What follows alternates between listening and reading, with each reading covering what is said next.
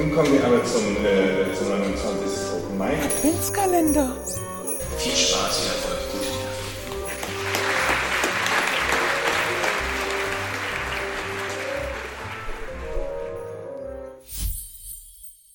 Jan Thuel beschreibt in seinem Text Rattenfänger den Moment, in dem man sich über die eigene soziale Position bewusst wird. Der Schulelternsprechtag, den der Protagonist gemeinsam mit seiner Mutter besucht, wird für die beiden zu einem Tag der Scham. Während er, der Protagonist, die Menschen in seiner Umgebung dafür bewundert oder fürchtet, wie sie auftreten, sich selbst ausdrücken oder wie andere über sie sprechen, fällt auf, dass er über sich selbst am liebsten schweigt oder vorgibt, sich nicht zu erinnern. Jan Thuel gelingt mit wenigen Worten, seine Figuren plastisch werden zu lassen.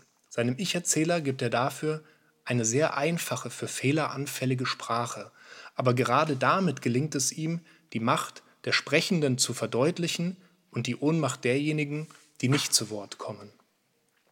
Es ist auch ein Text über den Beginn einer Selbstermächtigung durch Bildung, auch wenn es an einer Stelle heißt, am schlimmsten sind die, die lernen. Jan Thuel hat kreatives und literarisches Schreiben in Hildesheim studiert, wo er vor kurzem auch für das Oberbürgermeisteramt kandidierte. Seine Texte erschienen bislang in Freie Fälle, in der Landpartie und in den Saarbrücker Heften.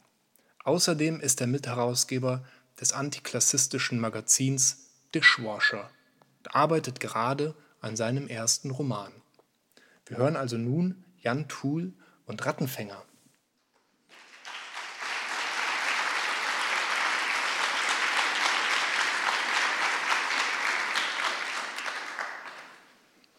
Rattenfänger.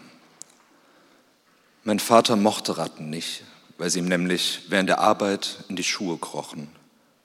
Er meinte, Sie versuchen dir in die Zehen zu beißen und scheitern wegen der Stahlkappen. Dann die Waden. Aber die Schutzanzüge unter Tage sind dick. Sie bekommen einen an den Knöcheln, weil die Socken nur aus Baumwolle sind. Da spürt man sie, wie sie knabbern und der Haut immer näher kommen. Die erste Ratte, die ich sah, saß auf Sabine Weiß Schulter.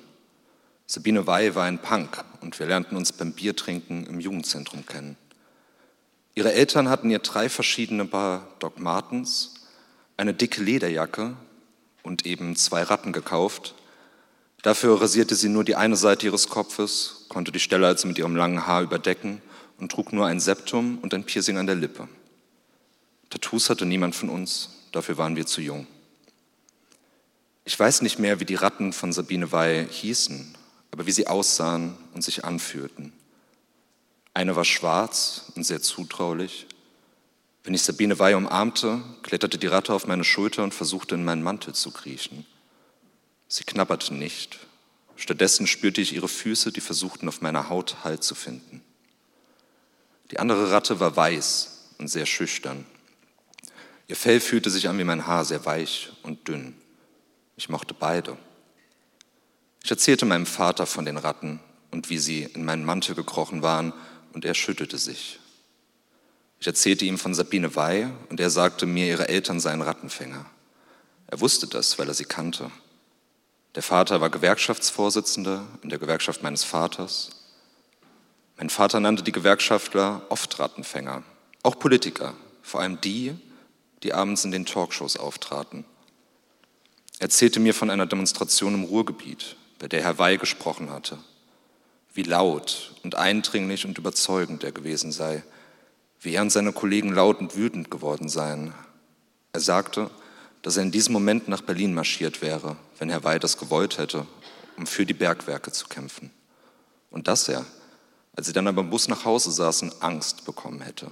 Und seine Kollegen auch. Mein Vater hatte sonst nie Angst. Danach hatte ich etwas Angst vor Sabine Wey, aber nicht vor ihren Ratten, die auf meiner Haut immer warm waren, während sie meine Wärme suchten. Kurz darauf musste ich mit meiner Mutter ins Elterngespräch. Es ging darum, ob ich meine jetzige Klasse wiederholen müsse und entscheidend dafür war meine damalige Englischlehrerin. Das alte, rissige Backsteingebäude war mir immer sehr unheilvoll und kalt vorgekommen. Ich hatte beim Haupteingang immer das Gefühl, dass das alte Kreuz, das so massiv und schwer auf dem Dach stand, irgendwann runterkommen und mich unter sich begraben würde. Ich führte meine Mutter durch den Nebeneingang und über den Schulhof zu meinem Klassenzimmer, das mitten im Park der Schule lag. Ich glaube, meine Mutter war damals genauso nervös wie ich. Sie mochte es nicht, an die Schule zu kommen. Es erinnerte sie immer an ihre Kindheit und sie sagte, sie könne mit den Lehrern nicht reden.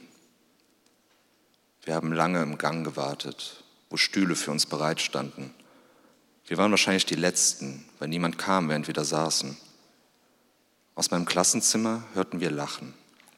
Ich wollte gerne aufstehen und ein paar Schritte im Gang machen, aber meine Mutter bat mich, ruhig zu sitzen. Ich schaute also aus dem großen Fenster am Ende des Ganges und sah die Bäume ganz langsam im Wind schaukeln. Die Blätter waren rot und gelb und ein paar der Bäume warfen einen Schatten durch das Fenster in unsere Richtung. Ich konnte sehen, wie der Schatten langsam länger wurde und dabei auch hin und her schaukelte. Ich hatte ein schlechtes Gewissen und wusste damals nicht warum. Als ich dann die Tür öffnete, verließ ein anderes Kind mit seiner Mutter den Raum. Sie sahen beide anders aus als wir. Er trug ein schickes Hemd und darüber einen dunklen Mantel, seine Mutter einen großen hellen Mantel. Sie hatte ein feines Tuch um ihren Hals, auf dem ihre Ohrringe fast auflagen. Neben ihnen, mit dem Türgriff in der Hand, stand die Lehrerin.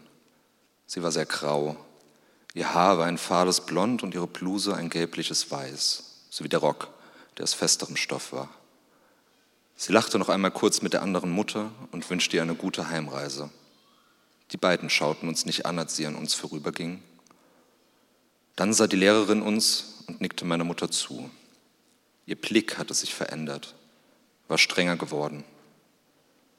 Meine Mutter und ich nahmen unsere Anoraks vom Schoß und folgten ihr durch die Tür. Ich weiß noch, dass meine Mutter eine rosa Bluse anhatte, die sie immer in solchen Situationen trug. Ich hatte ein Hemd an, das mir viel zu weit war, weil ich im letzten Jahr einige Kilo abgenommen hatte. Ich erinnere mich nicht mehr so genau an das, was im Klassenzimmer passiert ist. Ich weiß noch, dass die Lehrerin mich nicht angesprochen hat. Ich habe an ihr vorbei aus den Fenstern gesehen und sie hat meinen Blick nicht gesucht. Meine Mutter hat ein paar Mal geredet.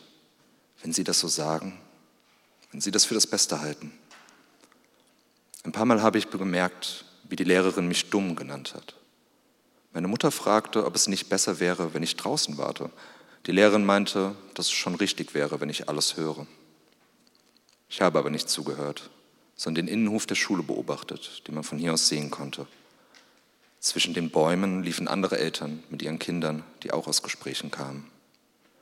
Ich wusste von einem Jungen, dass er nicht richtig lesen konnte denn er war in meiner Klasse.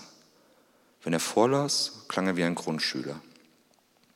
Ich sah ihn und seinen Vater, wie sie aus dem Gebäude über den Hof kamen. Beide hatten ein Lächeln im Gesicht, beide trugen dicke, schwarze Mäntel. Meine Mutter bat die Lehrerin um etwas, aber ich wusste nicht was, weil ich nicht richtig aufgepasst hatte. Die Lehrerin lachte, aber anders als vorhin, und sagte Nein. Die Lehrerin stand nicht noch einmal auf um uns zur Tür zu bringen. Sie gab auch nur meiner Mutter zum Abschied die Hand. Wir gingen sehr still über den Hof und zurück zum Auto. Später einmal erzählte sie mir, dass sie es hasste, Bittstellerin zu sein. Sie schämte sich dann. In dem Moment war sie wütend. Auf dem Weg nach Hause fragte sie mich viel. Ich antwortete immer mit Ja und schaute aus dem Fenster, sah die Häuser an uns vorbeiziehen. Ich hörte nicht zu, beziehungsweise wusste nicht, wie ich zuhören sollte. Sie stellte mir Fragen, die ich noch nicht beantworten konnte. Irgendwann kamen dann die Bäume und der Wald begann. Da wusste ich, dass wir bald zu Hause sein würden. Als wir ankamen, ging meine Mutter in ihr Schlafzimmer und ich setzte mich auf den Balkon. Auf dem Balkon stand ein Tisch in der Mitte und zu jeder Seite ein Stuhl, die aber nicht Richtung Tisch zeigten, sondern auf den Wald hinter unserem Haus. Es war niemand sonst da, also setzte ich mich, um mit dem Wald anzuschauen. Ich sah, wie die Bäume sich langsam von rechts nach links und wieder zurückdehnten. Blätter flogen in kleinen Wirbeln durch die Luft. Die Sonne war fast untergegangen, als mein Vater zu mir auf den Balkon kam. Er war kleiner als ich, aber dafür um einiges breiter. Sein Körper bestand nicht aus Fett, sondern Muskeln. Denselben Körperbau hatten auch mein Großvater und mein kleiner Bruder. Er setzte sich auf den Stuhl an der anderen Seite des Tisches. Wir schauten uns jetzt beide den Wald an, der wegen der untergehenden Sonne fast komplett dunkel war. Mein Vater war ein stiller Mensch und ich hörte nur, wie er sich eine Zigarette anzündete. Dann spürte ich, wie er seine große Hand nach mir streckte. Er öffnete sie und legte seine Zigaretten und ein Feuerzeug in meine Richtung. Ich sah ihn zuerst fragend an, aber er hatte mir sein Gesicht nicht zugewandt. Also nahm ich mir die Zigaretten und zündete eine an. Deine Mama weint. Ich spürte, dass das keine Frage war, aber machte trotzdem ein zustimmendes Geräusch. Wir schwiegen wieder für eine ganze Weile. Irgendwann machte mein Vater seine Zigarette aus. Er aschte nie ab und die Asche fiel ihm auch nie auf den Schoß, da seine Hände unglaublich ruhig waren. Er nahm sich eine neue Zigarette und legte die Packung wieder in meine Richtung ab, also griff ich zu. Ich habe dir ja schon mal von den Ratten unter Tage erzählt. Da meinte ich, das Schlimmste ist, wenn die dir in die Schuhe reinkommen. Ist es aber gar nicht. Die kann man vielleicht noch wegtreten oder so, wenn man da schnell genug ist. Die lernen auch nichts. Die versuchen das einfach immer wieder und es klappt nicht. Am schlimmsten sind die, die lernen. Wir haben den Strom über dicke Kabel verlegt für die Lampen an der Decke. Ein paar von denen klettern an den Kabeln nach oben. Die hängen kopfüber an der Decke und warten, bis einer unten vorbeikommt und dann lassen die sich fallen und landen direkt in den Kapuzen. Da wollen die rein, weil sie am besser ins Pausenbrot rankommen. Und wenn sie keins finden, dann beißen sie dir ins Ohr. Die kriegen jeden, ob normaler Hauer oder Steiger, das ist denen egal. Und die sind überall, wo Kabel an den Decken sind oder Rohre. Dann schwieg mein Vater wieder und machte seine Zigarette aus. Er stand auf und nahm seine Packung. Er zog eine Zigarette heraus und legte sie zusammen mit dem Feuerzeug neben mich, bevor er reinging. Ich zündete sie mir an. Mittlerweile sah ich den Wald nicht mehr, weil es zu dunkel war. Ich hörte nur noch die Blätter, die im Wind aneinander schlugen. In der Küche hörte ich, wie meine Mutter, die gerade Kaffee aufsetzte, Sie hat im Auto gemeint, dass sie an dem Abend nochmal mit mir über die Schule reden würde. Ich wusste, dass es kein angenehmes Gespräch werden würde. Ich wusste, dass wir uns streiten würden. An das genaue Gespräch erinnere ich mich aber nicht mehr. Genaues Erinnern fing es später wieder an. Danke.